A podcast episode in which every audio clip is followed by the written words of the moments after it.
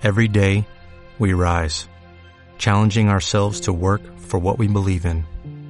At U.S. Border Patrol, protecting our borders is more than a job, it's a calling. Agents answer the call, working together to keep our country and communities safe.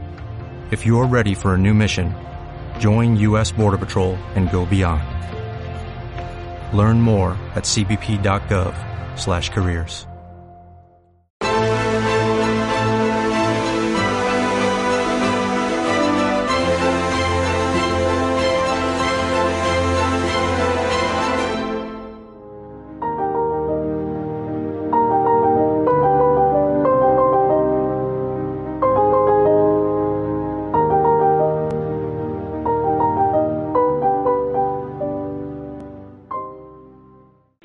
Buenas noches, espectadores de Estado de Alarma. Estamos ya con el gran Alfonso Usía, con la columna de Alfonso Usía. ¿Cómo se encuentra, Alfonso? Pues cada día más enfadado, más enfadado y más alarmado, pero en fin, pues esto hay que, hay que sobrellevarlo. Totalmente. Me gustaría preguntarte en primer lugar, Alfonso, por el tema del dumping fiscal en, en, en Madrid, ¿no? Es decir, el PSOE y Podemos pactan los presupuestos, o sea, pactan un, o sea, los impuestos con RC y luego las eh, digamos ese ese fiasco fiscal como le llamo yo no ese ese ese ese impuestos a mayores para los madrileños no van a redundar en inversiones ni en mejora de la vida de los madrileños. Cómo ves tú eso luego dirán que Madrid les roba. Es un asalto a asalto a mano armada y sobre todo es un asalto a una gestión bien hecha.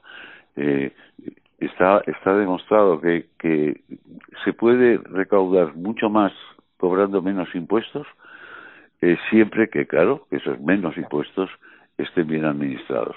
Madrid es, la, es el territorio que más contribuye a la caja común en España.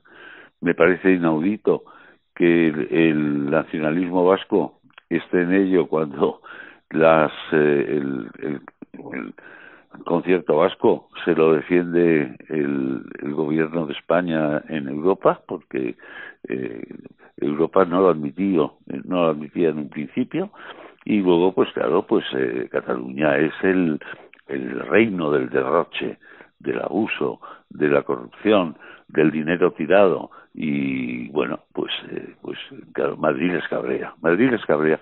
Mientras ellos no tengan Madrid y creo que no lo van a tener, eh, van a estar acosándola continuamente. Completamente de acuerdo, Alfonso. Pues si le parece, pasamos ya a la columna de hoy. O tú digas. Adelante, gracias. El mundo en general y España en particular han experimentado un jubiloso extravío de pasmo y asombro. Pedro Sánchez al fin se ha atrevido a visitar un hospital, concretamente el de La Paz en Madrid. Se han necesitado 75.000 fallecidos en España más de la mitad de ellos víctimas de su incompetencia e inoperancia, para que al fin, haciendo uso de un supremo esfuerzo, se haya dignado visitar una dependencia sanitaria. Lo hizo acompañado del ministro filósofo de Sanidad, Salvadorilla, y de su abundante y numeroso séquito.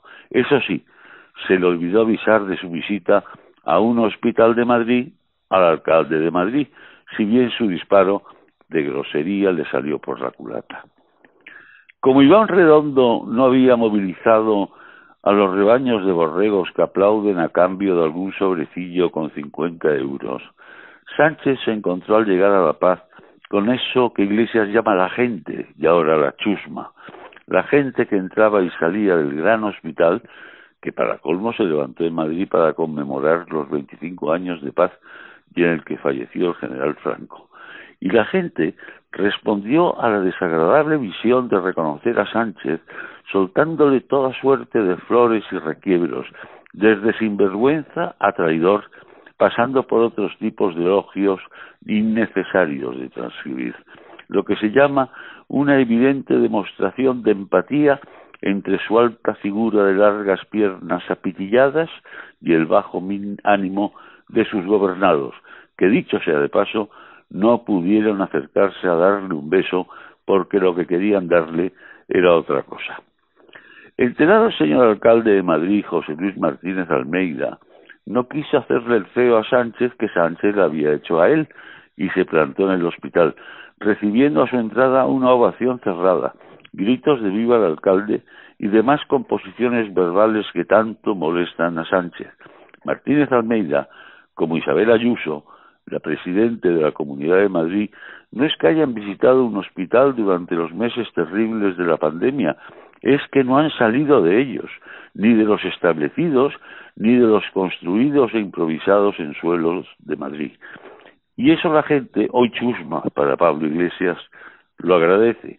Y más aún cuando los gobernantes de Madrid, los madrileños, se sienten protegidos de las traiciones y canalladas que entre Iglesias, Sánchez, Rufián y el terrorista Otegui están llevando a cabo para arruinar la firmeza y las arcas ya de por sí vacías de los españoles que más contribuyen a la caja común de España.